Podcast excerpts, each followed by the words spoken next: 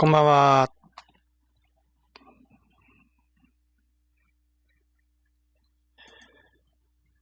はい。今日は2020年8月13日木曜日木曜日です、えー、今夜もいつも通り YouTube で無料占いを受け付けてます。占いした人はこちだ。めんどくせえ。はい。この辺か。お電話、LINE、スカイプ、スカイフォン、バイバー、インスタグラム、セカンドライフなどで音声通話で呼び出してください。えー、今、チャットの方に書き込んでおられるケイコ K さん。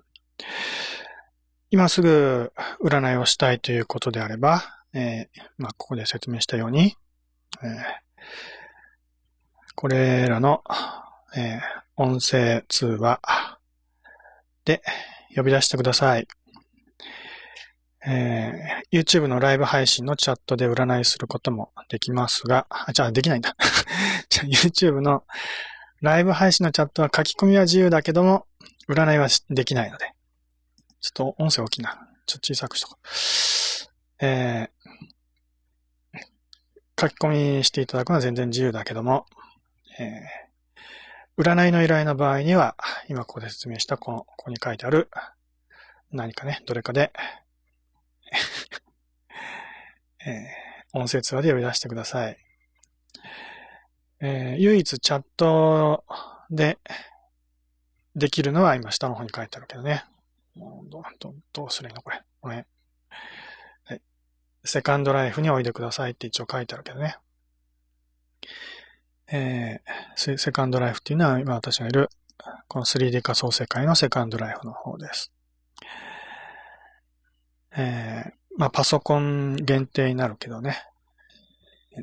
スマートフォンから多分今使えないと思うので、パソコンでセカンドライフの方に入ってもらって、こちらに来てください。はい。それ以外はもう音声ツアーのみです。一応、まあ、この時間帯の無料占いに関しては、音声通話限定だけど、限定というわけでもなく、一応制限付きでチャットはできるけど、えー、通常のね、通常、どっちが通常というのかもあれだけど、えー、予約して依頼することができる予約制の方の無料占いね。予約制の無料タロット占いに関しては、チャットでの相談も一応可能です。今は、えー、まあ、ここに書いてあるツールのほとんどは、えー、私の方は音声通話で喋るっていうのは、まあ一応条件になってて、相談する人はチャットで相談することもできますよってことになってます。そちらはもうライブ配信ではなくて、予約して占いの依頼をする方です。まあ今はね、音声通話でやってるけど、もしかしたら無料占いの方はおいおい、まあ近々、ビデオ通話限定ということになる可能性があるので えー、まあ、最近は、ほとんどの人はスマホ持ってるから、スマホにカメラ内蔵されてるしね、ビデオ通話ができないという人はほぼいないと思います。まあ自分のカメラを映さなくてもね、私の映像を見ることができる状態の、まあ、スマホならね、そういう状態できると思うので、えー、ビデオ通話ができないという人はほぼいないと思うけどね。まあ問題は、通信環境、データ通信量がね、増えるから、スマートフォン、あ、まあスマートフォンでも何でもそうだけど、ビデオ通話はしたくないという人は、まあいるかもしれないけどね。まあ、それは無料占いなので我慢してくださいっていうことになるけど、ね、えー、ビデオ通話どうしてもやりたくないって人は、有料占いとかね、まあそういうのを選択してもらえれば、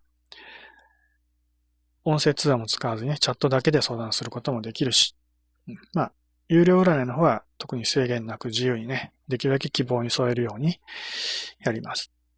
で、有料占いのは結構特殊というかね、何でもありで、えー、占いの方法にはね、チャット占いもあれば、まあ、文字だけどね、えー、テキストだけのチャットの占いもあるし、メール、ね、E メールとか、まあ、メールじゃなくてもね、えー、まあ、LINE のメッセージも何でもいいんだけど、えー、チャットのようにリアルタイムではない会話形式の、会話形式というかね、テキスト形式の、えー、占いもあります。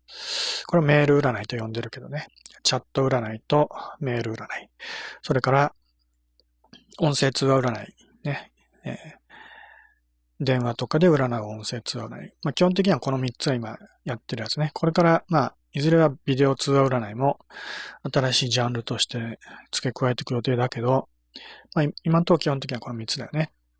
チャット、メール、電話、音声通話占い。で、これはもうそれだけしかできないっていうかね、例えばチャットだったらチャットだけしかできないとかね、メールだったらメールだけとか、音声通話だったら音声通話だけね、相談する人も音声通話、占い師の音声通話っていうね、そうやって決められてるわけじゃなくて、実は組み合わせることが可能です。まあ一番よくある組み合わせは、占い師が音声で、相談する人がチャットでっていう形の組み合わせだよね。うんえー、私が音声で喋って相談する人は文字で書いてね、それに私が音声で答えるみたいな。そういう組み合わせ、音声とチャットの組み合わせも可能です。逆もできるけどね、相談する人は音声で私がチャット。まああんまりそういう組み合わせないけど、ね、そういうふうにやりたいって人がいるんだったらそういうことも可能です。で、メール、メールとの組み合わせで、これがちょっと特殊でね、あの、例えば、えー、メールの占い結果をお届けする前に、通常だとメールでね、何度かやり取りをして、相談内容の確認をしたりするわけだけどね、その確認に結構時間がかかったりするんだよね。何日かかかっもうやり取りが一方通行だから、ね、こう、こっちからメス、返事を送ったら向こうからね、返事が返ってくるの待って、みたいな。そのやりとりを繰り返すうちに、まあ、1時間、2時間当然かかるし、ね、えー、下手したら何日もね、1週間ぐらいそのやりとりだけでかかるってこともあり得ます。だから結構時間はかかるんだよね。その時間を節約する、まあ、節約するためにってわけでもないけど、えー、そこをチャットにしちゃうと節約することができます。ね。えー、要はリアルタイムの会話だよね。この時間にちょっとチャットでお話ししてくださいって言ってね、チャットで、まず相談内容を確認しておいて、で、占い結果だけはメールでくださいって言ってね、メールでお届けするっていう形にすることもできます。これだと、最初の相談内容はもうチャットでね、こう話しちゃうので、えー、まあ短ければ30分程度、長ければ2、3時間程度はかかるかもしれないけど、それでもその日のうちに相談内容を確認して、あとはもうね、占い結果が来るのを待つだけっていうことなのから、すごくお手軽だよね。かかる時間も短くできるし、占い結果を受け取る方もね、もうあ話話したいこと話した後も結果が来るのを待つだけってことなのかね。チャット占いの場合は、相談内容を話した後で、占い結果の方もチャットでね、こうやり取りしながらやるから、まあその分ね、ねただ待ってればいいってわけじゃなくて、結構相談する側にも負担がかかったりするけどね。メール占いと組み合わせることで、すごく負担が軽くなるんだよね。だからこれはすごくおすすめのやり方です。で、その最初の相談内容をチャットでやるんじゃなくて、音声通話でやることもできます。ね、最初に音声通話で、えー、そうね、占い師とお話をしておいて、こんなことを相談したいんですと。こんなことを占ってくださいって全部話して、わかりました。って言って、あとは占い結果は占い師がね、こうメールで書いてメールで届けるっていうね、そういうやり方。これもまあチャットと一緒だけど、すごくね、お手軽だよね。えー、相談内容全部ね、30分とか1時間ぐらい話しておいて、で、あとはもう占い結果を待つだけと。意外とこれおすすめなんだけど、そういうやり方気づ気づいてる人少ないっていうか、そういう形の依頼あんま来ないけどね。もう必要に迫られてというか、やむを得ずそういう形になることは結構多くて、電話占いとかね、チャット占いやってる最中に、最初の話が長引いちゃってね、この後ちょっと用事があって、もうこれ以上お話しすることできないんです、みたいな、そんな感じになった時に、じゃあ占い結果だけは後でメールで届けましょうかって言ってね。まあ仕方なく結果だけメールで届けるっていうこともたまにあるからね。まあそういう、要はそういう組み合わせが最初からね、そういう想定で依頼することも可能ってことになってます。まあ、えー、その分ね、ちょっと料金が複雑というか、複雑でもないけど、えー、メール占いとの組み合わせの場合は常にもメール占いの料金になります。メール占い通常6000円だけどね。例えば、チャット占いの場合だと、時間無制限であれば4000円っていう料金でできます。ねえー、時間無制限なので2時間3時間話しても料金は4000円だけどね。あるいは時間制だと30分で1000円だから、1時間で2000、時間で2000円 ?2 時間で4000円だよね。チャットで2時間占いしようと思ったら、時間制の場合は、あれ？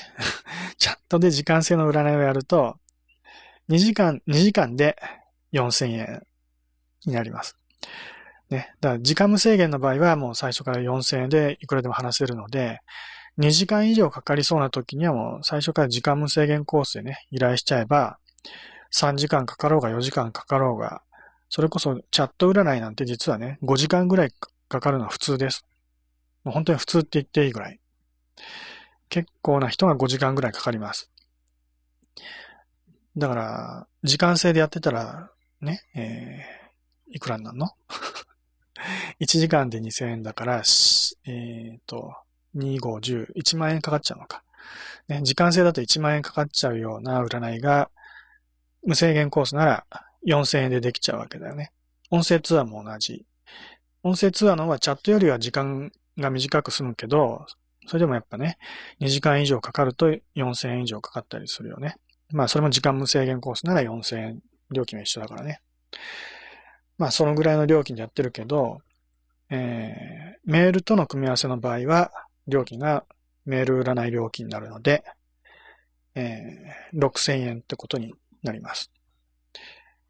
だから、ちょっと高めになるのかな。まあ時間制の方で考えたら、5時間で1万円とかかかることを考えたらね、そっちのは高いけど、まあ基本的にチャットや、チャットや音声通話占いはもう4000円だと思ってね、いいと思います。最初からもう4000円だと思ってね。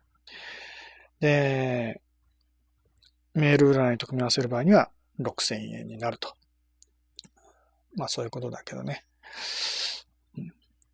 まあそういう組み合わせのやり方もあります。まあ上手に活用してもらえればと思うけどね。まあ今のは有料占いの話で、結まあ無料占いも常時受け付けてるので、で特に初めての人はと、もういきなりね、有料占いで相談しようなんて思わずに、とりあえず無料占いをね、試してください。私も最初からもう有料占いをやってほしくないんです。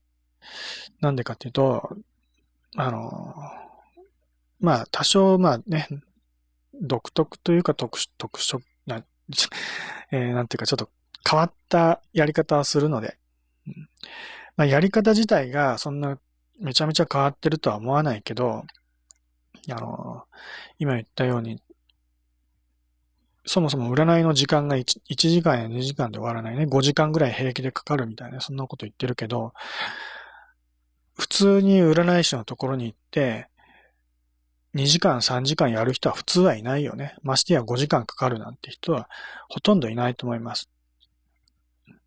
どこの占い師に行っても、だいたい30分から1時間ぐらいで終わらせるのは普通のやり方だと思います。だから、かける時間だけで考えてもすごく、まあ、他の占い師とは違うわけだよね。だからその、時間の使い方が違う。まあ時間の使い方が違うだけでね、内容的にそんなに変わったことやってるっていう意識は私ないので、普通の占いしかやってないつもりだけど、まあでも、そういう時間をかけてお話をするってことに慣れてない人がいるからね。だから、まず、そういう占いのペースというかね、テンポみたいなものを肌で感じてもらうために、はじ、ね、初めての人は、ま、無料占いをやってもらいたいなと思ってます。うんね、いきなり有料だと、そんなつもりなかったっていうね、そんな感じになると思うんだよね、多分。あまりにも話が長いから、途中で嫌気がさしてきたりして、なんでこんな時間かかるんだってだんだんイライラしてくると思うんだよね。お金払ってんのになんでこんな嫌な思いするんだとかね。うん、そういうふうに思われるのはすごく嫌なので、私もね。だからまずは無料で試してもらって、で、そういう占い方が自分に合うなと思う人は、有料でね、相談してもらいたいなと。そう思ってやってます。なので、まあ、本当に、えー、無料占い、まずやってください。初めての人は特にね。もう、まあ、一応無料占い一人一回っていう条件でやってるしね。まあ、や、あの、大、無料占いもいろんなやり方があって、その、まあ、ここにも書いてあるけどね、こっちか。ややこしいな。お電話、LINE、スカイプ、スカイフォン、バイバイ、インスタグラム、セカンドライフってあって、他にも、WhatsApp とか、ハングアウトとかね、可能な限りその通話手段は用意してるんだけど、その利用可能な手段ごとに、もうどれを使っても、それぞれ一回ずつ無料で占いますよってことができるから、あの、まずね、この電話で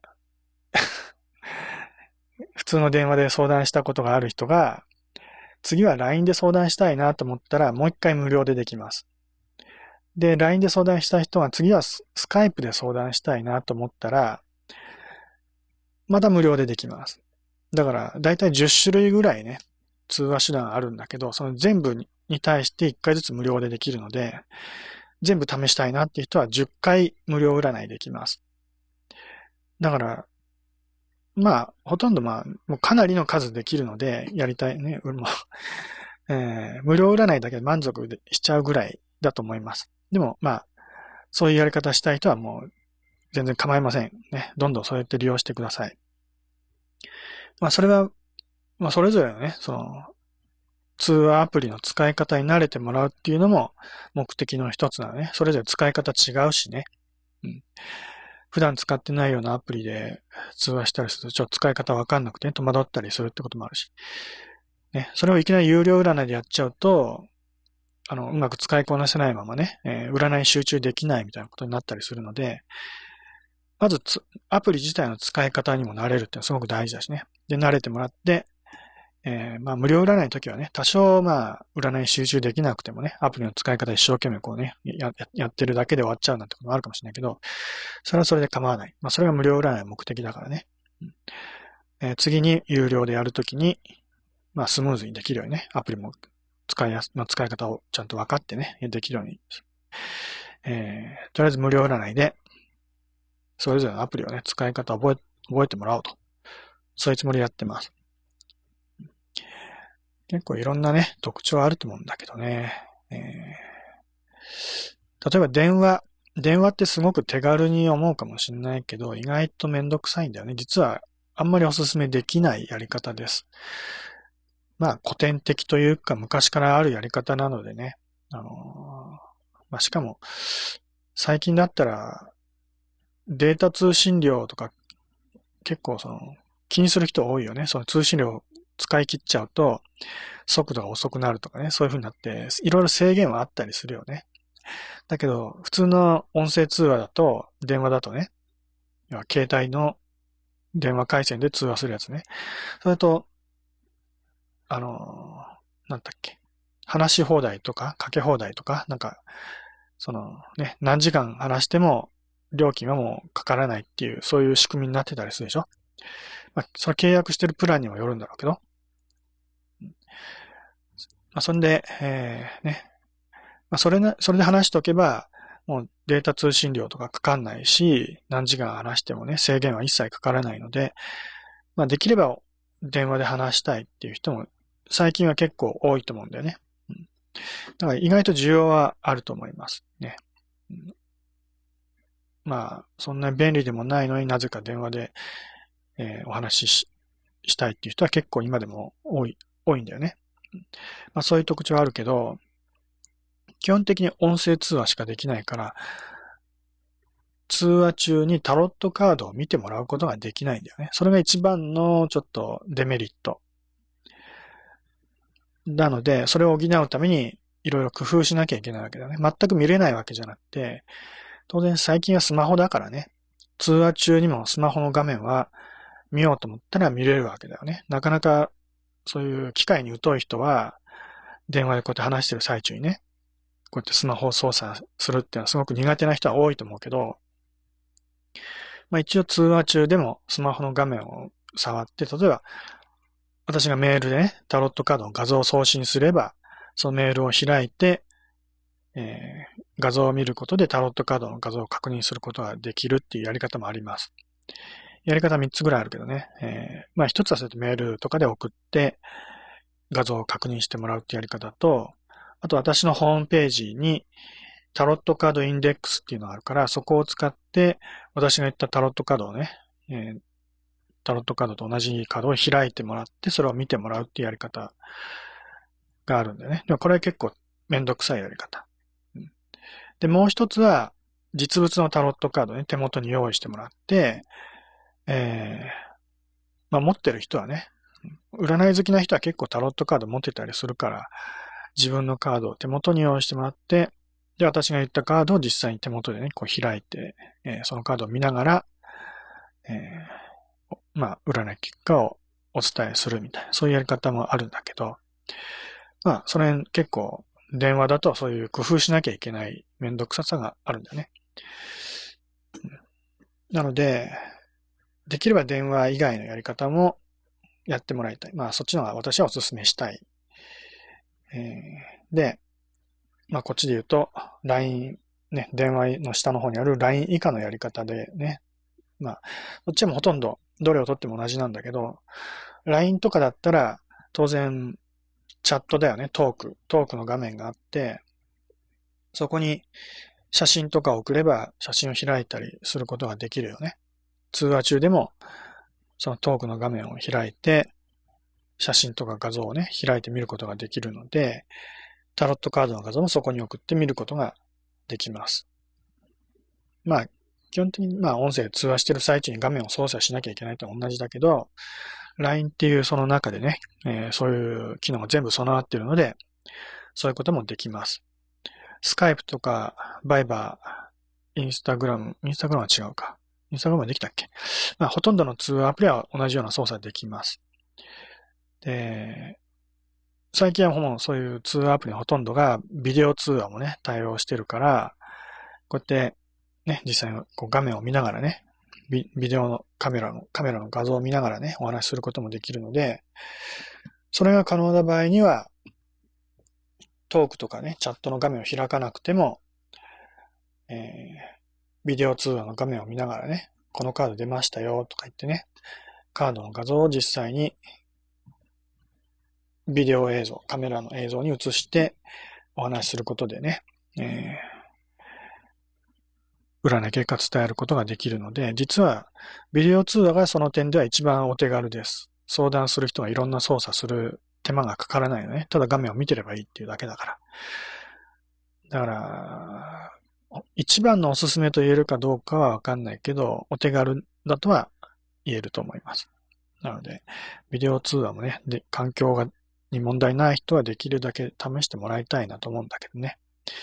まあそういう意味で、無料占いではビデオ通話もやっていこうかなと思ってるんだけどね。で、ここにあるスカイフォン。スカイフォンとか、ここではスカイフォンだけかな。スカイフォンはチャットの機能がないんだよね。なので、えー、画像を送ることができません。基本的には普通の電話と一緒なんだよね。だからビデオ通話ができるから、まあ、スカイフォンでビデオ通話ができる人はビデオ通話にして、画面上で、まあ、カメラにね、カードを映して見るっていうやり方も、一応できなくはない。今まであんまりやってないけどね、スカイフォン結構ビデオ通話が不安定になるっていう印象があるので、あんまり積極的には使わない、使ってないっていうか、使 まあ、あんまり試してないんだけどね、うん。やろうとしてうまくいかなかったことは何度かあったので。まあでも、アプリもだんだんね、えー、改善されて多少はマシになってるんじゃないかなと思うし、最近のその、何ですか、えー、テレワークとか、リモート会議とか、そういうのの流行で、ビデオ通話やなんか割と一般的になってきたからね、抵抗なくそういうことができるっていう人も増えてきたと思うので、えー、まあ、ビデオ通話、チャレンジしてもらいたいなと思うけどね。それで、まあ、そういう最近の流行りで一番こう注目されてるのは、 Zoom っていうアプリだよね、 Zoom。ここには書いてないけど、ね。一応 Zoom も私の方では対応可能なので、 Zoom でやりたいって人は、 Zoom で占いすることもできます。 Zoom は基本的にそういうビデオ会議、ビデオチャットのツールっていうイメージあると思うけど、一応普通に文字でのチャットとかもできたと思うけどね。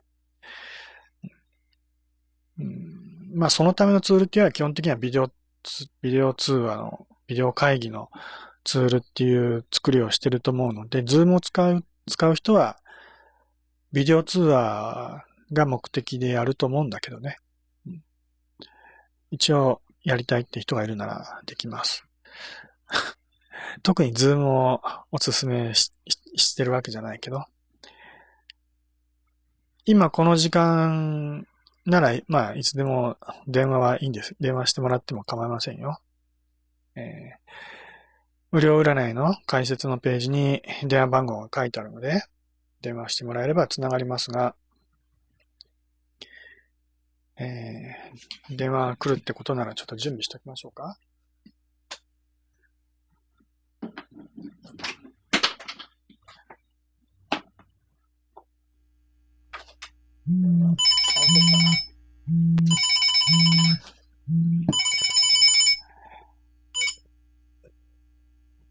はい、もしもし。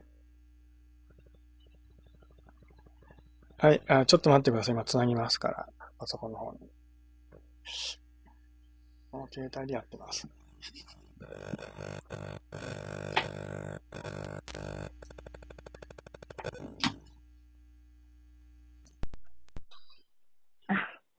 みません。はい、えー、聞こえますか？あ、はい、聞こえてます。はい。えー、っと。とりあえず音量とか大丈夫ですか？はい、大丈夫です。で今多少エコーみたいなのが聞こえてくるけど、もしライブ配信の音声とか聞いてるようでしたら、ライブ配信の方はオフに、ね、して、携帯というか今電話の方でえー、の音声のみにした方が聞きやすくなると思うけど、ど、どうなってますか、今。えっと、全然、あの、声の方クリアに聞こえてますので大丈夫です。ライブ配信の音声も同時に聞いてますか？あ、はい、聞いてます。多分、音声が多少ずれて聞こえたりして、話しづらくなると思うので。でね、はい。なので、ライブ配信の音声はオフにして、この電話の音声だけ聞聞くようにした方がいいと思うけど。あ、はい。できますか？は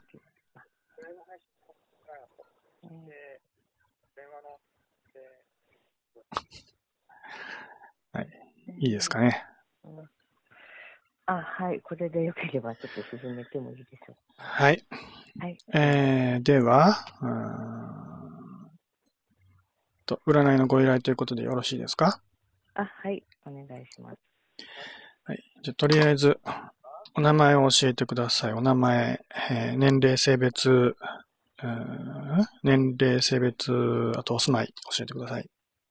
あ、えっと、あ、えっと、名前がポロで、うん、何ですか？あ、えっと、ニックネームがポロで、うん、ちょっとあの、声があの、聞き取りづらいというか、ロ。すいません。ハヒフヘホのフォローですか？あ、ポロ、ポロです。パピプペポのポロ？はい、そうです。ポロ、ポロさんね。はい。で、えっと、女で、えー、年齢が51歳です。51歳女性。はい。えー、お住まいを、でまあ、おざっぱでもね、適当に言ってください。えっと、東京都です。東況とね。はい。では、何を占いますか？えっとですね、あの、今仕事の方で、えーうんちょっと行き詰まってまして、うん。あのーちょっとあの、えっと、上司の偉い方と、うんあ。とそのご親族の方が最近入られたんですけど、上司の偉い人とご親族の。そうですうん？うん？その間に、ああの、上司はもともといたんですけど、うんうんと、親族の方が後から入ってきて、うん。まあ、その間に挟まってて、ちょっとこう、大変な状況になってしまってて、で、まあ、あの、元から転職は考えてたんですけども、うん。えっと、まあ、今自分がどのように、えっと、この状況を立ち振る舞えばいいのかなと思いまして、アドバイスいただければと思って。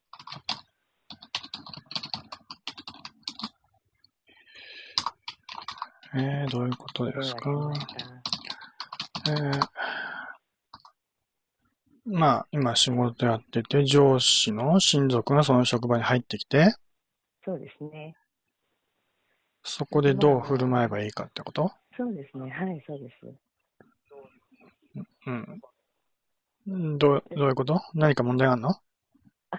そうですね。あの、結構、あの、まあ親族の方が入ってきて1年ぐらい経つんですけども、うん。まあ、最初はあの親族の方もおとなしくしてたんですけども、うん。最近はちょっとやっぱりあの、なんだろう、まあ、その人、まあ、上司がね、自分のまあ近い親戚なもので、結構なんだろう、言葉による圧が強くてですね、うん。で、えっと、まあ、ちょっと恐怖政治みたいな感じで、職場環境がなってしまって、何もこう、私たち働いているものは、うん。あの発言できないような状況になってしまってるんですね。えーと、ちょっと待って、それは上司の問題ね。上司がなんか、あ、あと上司の親族、最近入ってきた親族の方の問題なん。え？上司の親族がきついこと言うってこと？あ、そうそうですね。上司が上司風を吹かせてるってことじゃなくて？そうですね。まあ、上司は元から上司風は吹かせてたんですけども、上司じゃなくて、その親族が、なん、えー、何ですか？偉そうな態度を取ってるってこと？まあ、そうそうそうですね。あの、圧をかけてくるっていうか、うん。そんで？言葉の圧をかけてくるような感じなので。うん。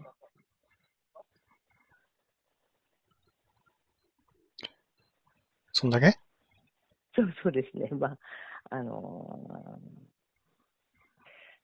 まあ、そこで、えっと、まあ、本当に結構あの、まだ若い、その最近入ってきた方は若いんですけども、その上司の親族のこと？そそうですね、上司の親族の方が。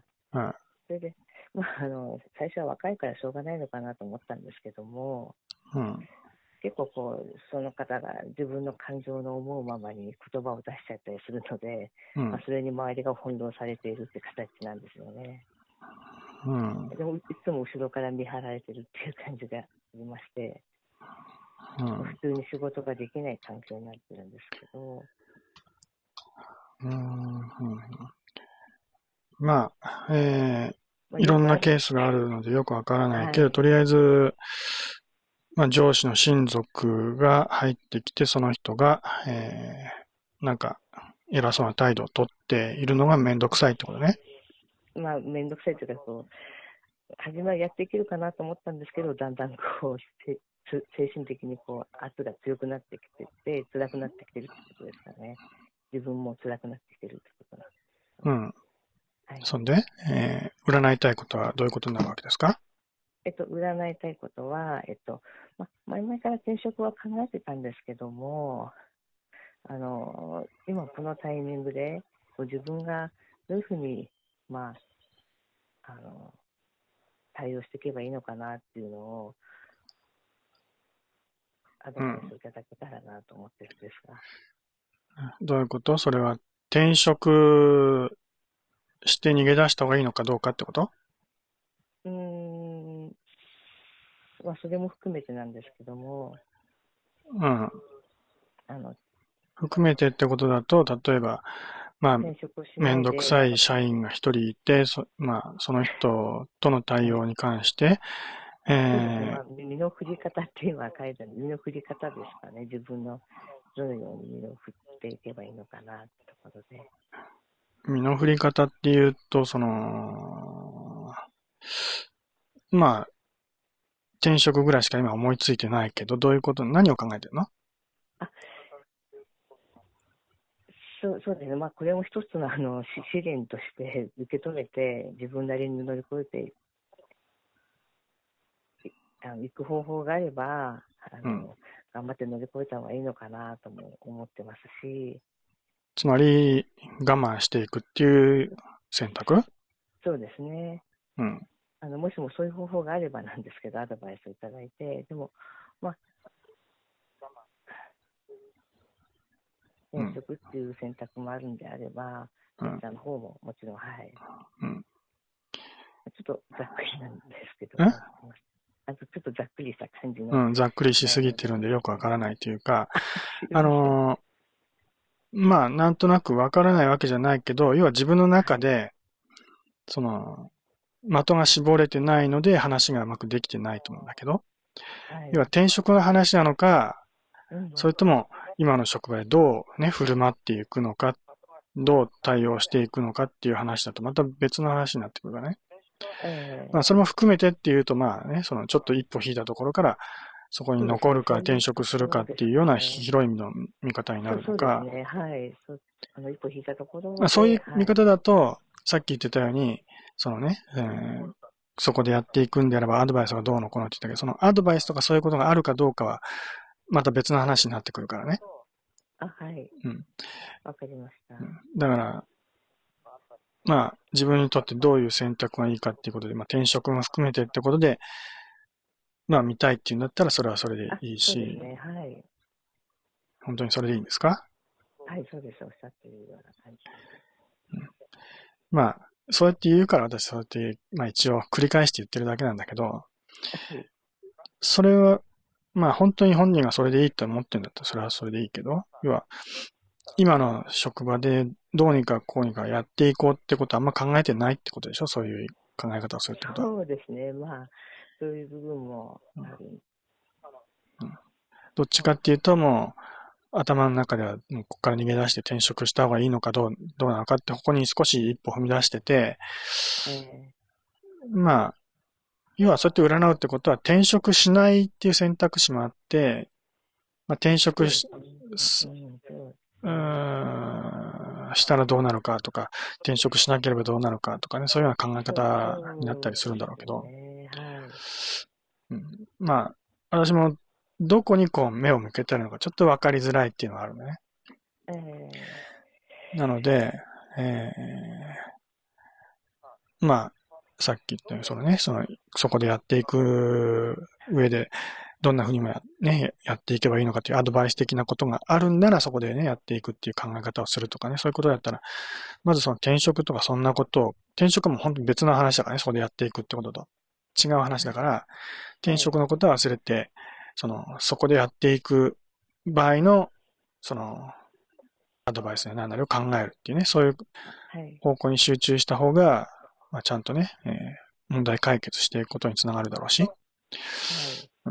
まあそういうことではなく、まあそんなことはあんま考えてなくて、えーまあ、その問題を解決するっていうよりは、もうなんもう本当にその、単純に身の振り方っていうことで、あまり深く考えずに、ただ。自分はどこ、どう、どうしたらいいのかってことで、そうそうですね、はい。うん、本当にそれでいいの？うんはい、そうですね、そちらの方を。うんねまあそういう考え方するってのは、要はもうそこで働く意志もそんなに強くはないみたいな、そういうことなの？あまあそうですね、それも、はい。まあ、どちらかというとそっちの方が強いのかなって思うんですけど。例えばまあその職はね、ずっと長くやってたとか、そういう仕事が好きでやってるとかね、そうえですね、まあーそれはそうそういう経験とかいろいろあって、本当はまあ別に離れたくないとかね、うん。そういう気持ちがそうね。いう、ことがなければ離れたくなかったんですけども。うん、別にじゃあうんうん。そこのしょ、そこのは職場で働いてることにこだわりがあるってわけでもないのね。うん、そそうですね。まあ、あの、今まで、まあ、その方が入ってくるまでは、結構、あの、うん仲間ではうまくやってたんですけども、うん。まあ、その方が入ってきてから、まあ、かなりちょっと変わってしまったっていうところがあって、うん。えーで、まあ、身の振り方を占うにしても、はい。あのーなんだろうな、その目的みたいのは明確でないと、はい。その占いようがないっていうかね、ああの、例えば、もう自分の意思に関係なくこれからどうなりますかっていう、すごくこうね、単純な未来予知の占いもあるけど、ね、えあ、そーれでもいい、いや、そういうのはあんま良くないから言ってんだけど、要はそういうやり方だと、自分がどうこうしたいっていうことではなくてね、これからどうなっていくかってことで、自分の意思関係なくね、ああの。転職しますよとかね、えーあなたはこの職場でずっと働いてきますよみたいな、その結果が出てね、あ、そうですかって言って、それで終わりになるんだけど、はい。それを聞いてもあんま意味はないんだよね。よく占いのね、質問とかそういう占いのやり方としてすごくありがちだから、はいねこれからどうなりますかっていう質問は全然変わった質問じゃないように聞こえるかもしれないけど、はい。意味ないよね、そんなことをし占ってもね。だってこれから転職するかどうか決めるのは自分だからね。はい。占いでどんな結果が出ようが、自分がやりたいようにやるだけだからね。はい。だから、それよりも、自分がどうしたいかっていう思いがあって、はい。まあ、その思いの実現のためには、どういうふうに選択するのがいいのかっていうような形で占う方が意味のある占い結果ができるよね。例えば、今ストレスが溜まってると。で、はい。今このまま行くと、もうストレスで潰れてしまうから転職した方がいいのかっていう考え方もあるし、はい。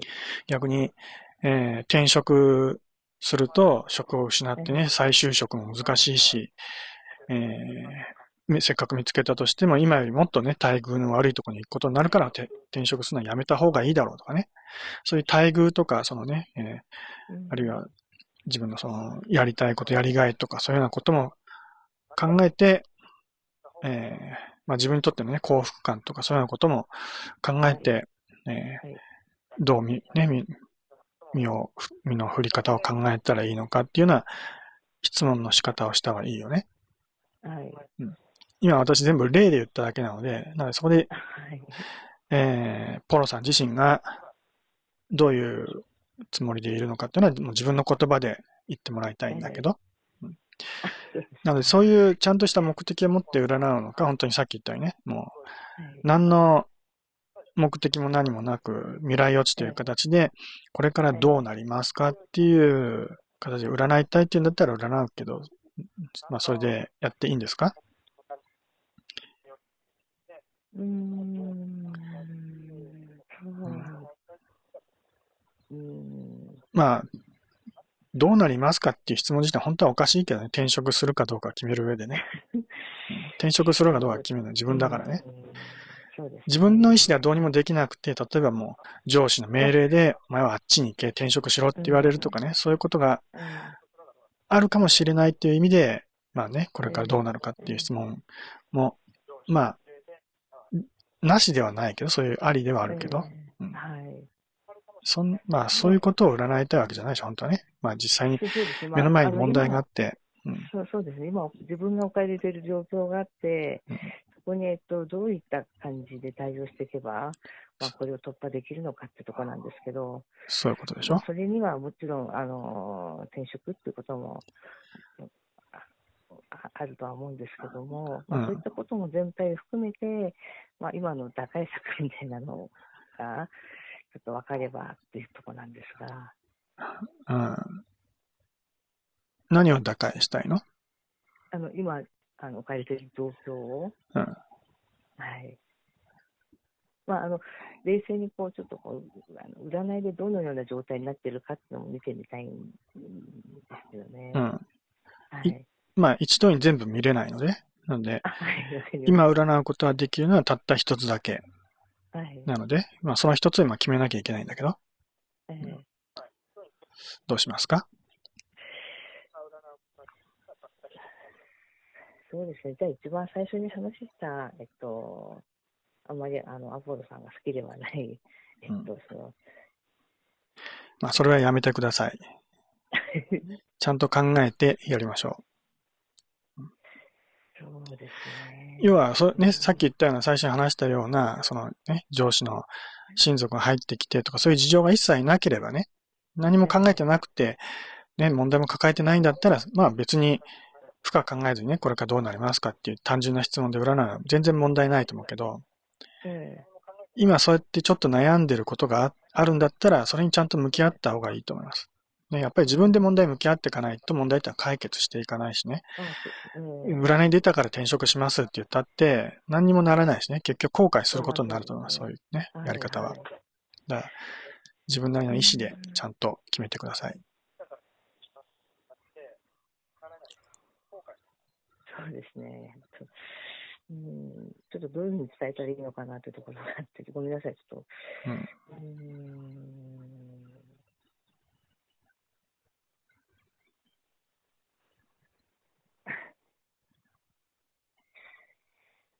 そうですね。だから今の気持ちの段階がもうね、その、うんもうこの職場には我慢ならないぐらいのところまで来てて、頭の中ではもう転職、うん、したいなっていう思いが強くなってんだったら、ね、転職すべきかっていうところに焦点をもう定めてしまって、そこ、それで占えばいいことだし、だからそれ全部ひっくるめてなんて言ってるから、わけわかんなくなってくるわけだよね。うん転職も、転職っていう選択肢もあり、ね、そこにいてどうこうするっていうやり方もありとか、いろんなことを含めて考えてたら頭の中が混乱するだけだから、うん。そのどれか一つに絞って、それこそね、転職じゃなくて、さっき転職ってことを忘れてっていうことも言ったけど、そうね、えー上司の親族に対する対応の仕方っていうことを考えるでもいいし、そうね、えーあるいは、その職場にとどまりつつ、ね、えーそれ以外の何らかのやり方を考える。まあ、部署を変えてもらうっていうようなことで、上司にね、そうやって相談するとか、そういうやり方もあるし、うんまあ、いろいろあるけど、そういうやり方ではなく、転職ってことを考えるんだったら転職のことを考えるべきだし。で、まあ、要は、それをね、一度にこう全部、えー占いたいっていうのは占うこともできるけど、でも今やるのは一一つだけなので、うんとりあえず今はどれか一つに絞らなきゃいけないわけです。うん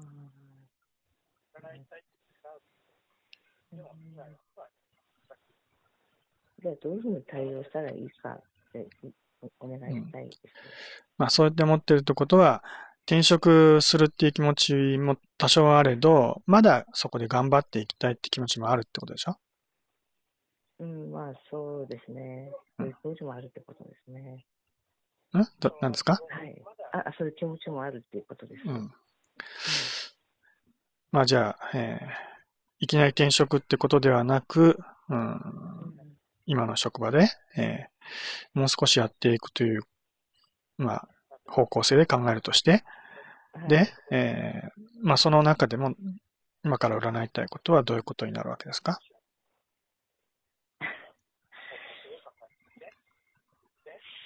うん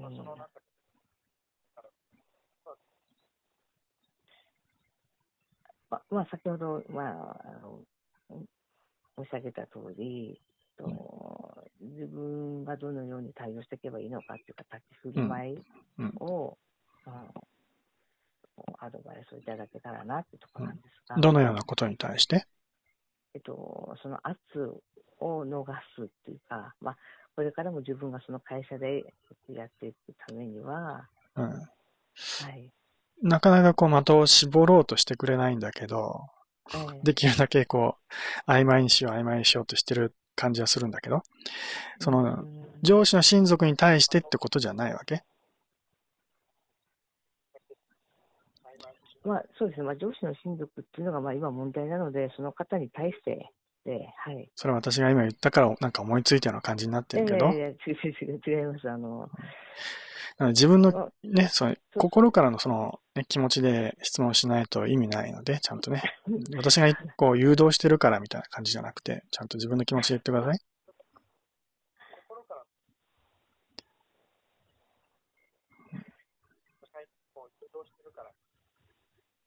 そそうですね。でも、まあ、あの、今言って言ったことでお願いしたいと思ってます。うん、どんなこと？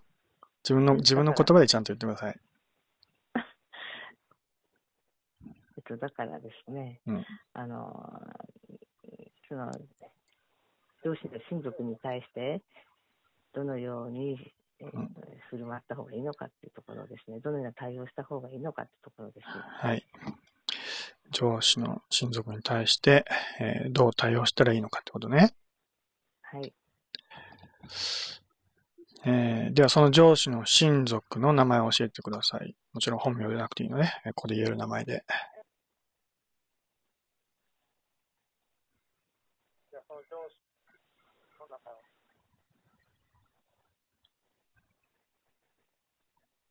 そう。ええーうん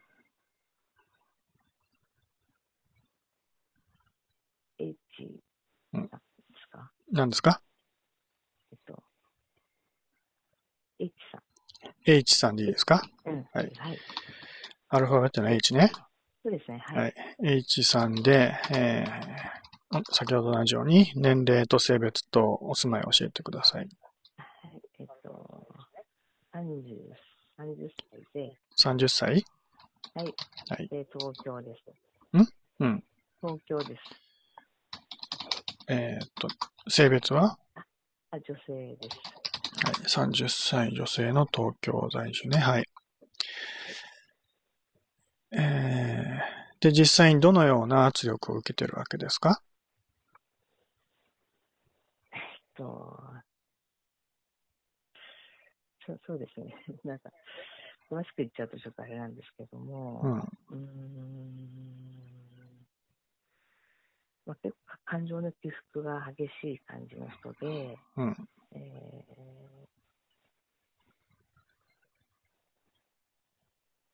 うんその日その日のなんか、まあ、気分であの話していくような感じなんですけども、ちょっと自分があの正義感が強いっていうか、強すぎるような感じでして、正義感？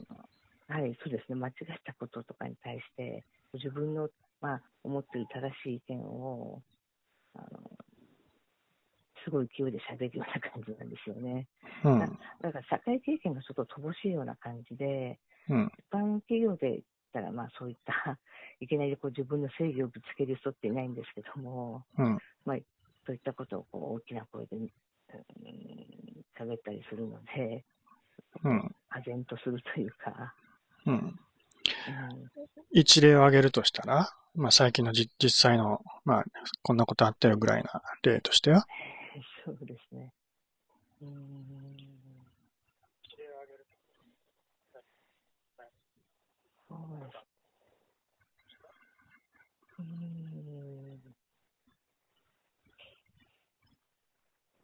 まあ、うん、そうそうですね。ちょっと具体的な感じになっちゃうので、うん。うん、難しいんですけど、うん、なんだろうな。うん。まあ言葉の内容とかを変えればいいと思うけど。えー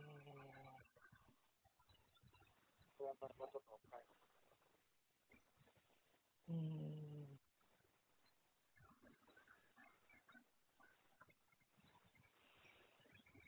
うんまあ、あの、たまたま違う方が、えっとうん昔に言った発言をこうまだ覚えてて、その発言に対してですね、あのまあ、1年後にあのあの時に言った発言はおかしいみたいな感じで繰り繰り返してくるような感じのことがありましたね。うん。えでもうあの、うん自分はそれでやる気がなくなったみたいなことをこう大きい声でー、うん。あの上司に向かって、あのまあ、その同僚に向かってあの叫んでたりとかしてるんですけども、うん。まあ、ちょっと自分の中の正義みたいなのがあって、それにちょっとこう、そぐわないと、うん。結構ものすごい勢いで、はい、あの大声で怒鳴り散らすっていうイメージがありますね。まあ、本人は怒鳴り散らしてるイメージはないんですけども、明らかに声が漏れちゃってるっていうか、とはあの外で喋ってる声が漏れちゃってるみたいな感じで。うん。えー、まあ一年前のなんか言ったことに対して、えー、あの時言ったことはおかしいみたいなことを言言ってるってこと？そうですね。はい、そうですね。で、まあ今の問題点としては、そういうことを、おまあ大きな声で職場で喋ってるってこと？そうそうですね。うん。えー、それは、その、ね、ポロさんに対してではなくて、他の人の発言に対して言ってるわけでしょ？そうですね。その時は私じゃなくて他の人だったんですけども、うんまあ、まあ、その人はあの私の直属の上司にななるんですけども、うんまあ、その方が、うん、そういうふうにこう罵声を浴びせられてて、うん何事かみたいな感じだったんですけど、で、まあ、うん順順番に来て、まあ、今、自分の方にもまあそういうふうに、まあ、直接罵声はないんですけども、うん。あのなんだろうな、チクチクこう嫌味を言われたりとか、言われてんの？それとも言われそうになってるだけ？えっとね、ちょっと言われそうになってます。言われそうになってるってこと？言われてないの、はい、そうです。あ、えっとね、二言ぐらい言われ始めてますね。言われ始めてる？はい、はい、はい。うん。えっと、何？えー、どういうことなの？それは、上げ足取りをするってこと？いや、上げ足取ってるわけじゃないんですけども、まあ、あの、なんだろうな、あの、あの生徒の認識の違いみたいなのがあって、せ生徒？うんあ、生徒、私たちはそういうなんか、あせせあの、なんだろう、あの、なんだろうな、あの、まあ、仕事のやり方の中でこう決まった方法がないんですけど、ある程度決まったやり方っていうのがこう、えー常識化されてるんですけども、なんかそれんななんですか？その、ちょっとち違ったりする、あの、なんだろうな、ちょっと自分たちの方に負担がかかってくると、まあそれに対してすぐこう、仕何事を放棄するっていうわけじゃないんですけど、こっちから見ると仕事を放棄しているようにしか見えないんですが、なんちかこう、せ制度って言ったの？仕事社会社のルールみたいなこと？あそうそうそうですね、まあ、会社のルールっていうこと、そうですね、はい。うん。まあ。のちょっと詳しく言うね、はい。すいません、ちょっとここはちょっとあんまり言えなくて、すいませんでしあ、えー、まあ、その、職場のルールみたいなものがあって、た。え仕事のやり方っていうか、はい。基準みたいのがあるんですけど、ー、うん、それがどうしたの？うん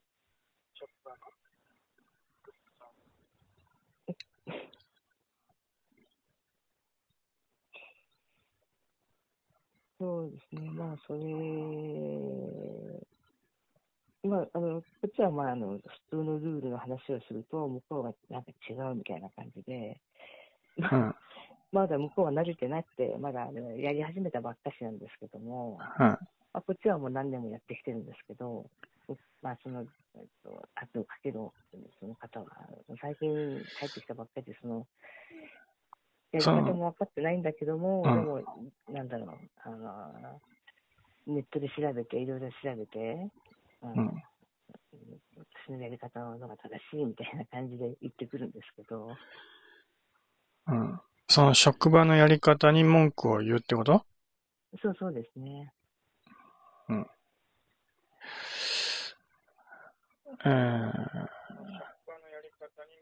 まあ、それをポロ、ポロさんに直接言ってくるってことあ、そうですね。それはありましたね。はい。あ、直接ではなかったですね。私には直接じゃなくて、うん。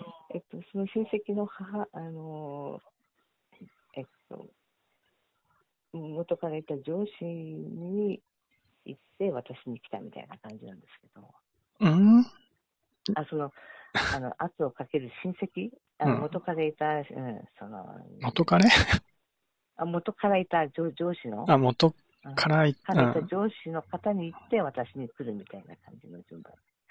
だからその圧をかけた子から直接私の方には来なくて、元からいた上司の方に行って、それで私に来たみたいな感じですけど。うん。H さんから直接何か言われたわけじゃないってこと？そうそうですね。あでもこれって、あ そうですね、はい。占いって、ここまで詳しく聞き取る感じなんですね。うん。えー、と、こう詳しく言っちゃうと、あれなんまあ対処法とかそういうのを、こまあ、アドバイスする。るためにはちゃんと聞いとかなきゃね。何も、的外れなアドバイスしかできないからね。まあ、そうですね。もしも、ちょっとこれ以上、あれであれば、ちょっと、うん、せっかくお電話でご相談したんですけど、はい。うん。な、なんですか？はいああの、ちょっと、あんまり詳しくも話せない件なので、うん。うんこれ以上であれば、ちょっと、今の電話でのつながりで、ちょっと難しいかなと思うので、やめにしときますか？占いは。そうですね、別の機会とかにした方がいいのかなとは思います。うんはい。まあ、ね、えー今回占う、占いを受ける前に話してたことだけど、えー本来はこうやって、ちゃんと話をしないと占いはできないんです。まあおそらく他の占い師のとこ行くとね、もう簡単に占ってもらっちゃったりすると思うけど、それだとちゃんとした占いができないので、こうやってね、本当はちゃんとゆっくりとお話をしてね、細かいところまできちんと聞いてやんないと、あのーアドバイスにならないでしょ？全然違う話を聞いてね、全然適当な想像でね、こっちが適当なこと言っても、役に立つアドバイスなんかできるわけないんだから、はい。ね、だから、ちょっとその公開ってところで、やっぱり、ちょっと気持ちが引けてるところがあって、はっきり。まあそれはしょうがないけどね。はい。なので。まあ、これで占いのイメージってものをちゃんとね、もうちょっと、まあ、ね。うんちゃんとしたものだと思ってもらえるといいんだけどね。世の中にある占い結構適当でいい加減だってことは、これで気づいてもらったと思うけどね。はい。占いって本当は、もうちょっとちゃんとやるもんだと、そう思ってください。はい。はい。じゃあ今日はこれで終わりにしてきます。はい。はい。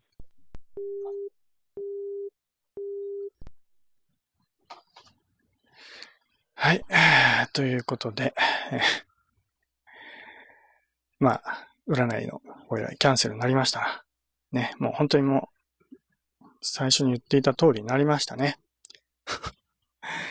えーこういうことになるので、えー最初から有料占いとかで相談ね、して、そんなつもりじゃなかったのになーってね、思って、まあ、がっかりされるのも私も嫌なのでね。えー、占い師のとこ行ってすぐに占ってもらいたいみたいなね、そういうお手軽な、ね、便利な占いやりたいって人は、私みたいなところに来なくてね、えーそういう、そういうお手軽な占い師のところ行った方がいいと思うけどね。えーそうではなく、まあ、今みたいな、本当に今みたいな悩みってのはすごく深刻だしね。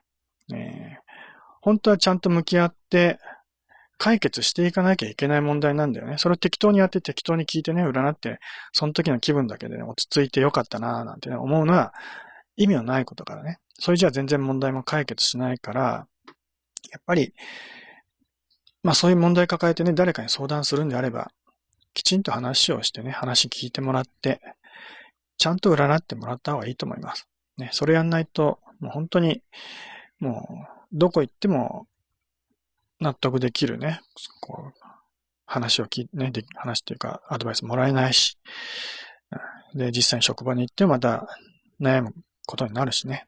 うんえーまあ、悩みが深いほどやっぱりちゃんとしたところに行ってね、お話を聞いてもらった方がいいと思います。だからそういうことは全然考えてなくて適当にね、えーえーこれがどうなんですかみたいな、そういうふうに思ってるだけだったら、まあそれこそね、うん、どこ行ってもまあ別に問題はないんだけどね。うんえーまあ、悩んでる時ほど、やっぱりちゃんとしたところに行ってください。ということで、じゃあ今日はここまでにしておきます。まあ、占いはできませんでしたが、えー占いっていうのはね、こういうもんだということで、まあ意外と有意義な お話ができたんじゃないかなというかね、まあ実際に事例としても分かってもらえたのかなとは思うけどね。うんまあ正直言うと私世の中の占い師ってすごくいい加減で、ね、適当なことやってるから、まあ困ったもんだなと思ってるんだけどね。そういういい加減な占い師が多いから、もう占いに対しても変な偏見とか持たれちゃってんだよね。とりあえず占い師とこ言えば問題解決できるみたいなね。そんなこと、そんなお手軽なね、ところに行ってお手軽な結果もらっても、本当に役に立つ結果なんかもらえるわけないんだから。もうそういうイメージ持たるのはすごく迷惑だしね。だから、まあ、ちゃんとや、ね、占い、もう占い師の方もちゃんとやってくれるようになってくれたらいいなと。まあ本気で思ってます。まあそういう意味でこういうね、公開占いもやってるわけだけどね。はい。じゃあ今日はここまで。えー、また遊びに来てください。さよなら。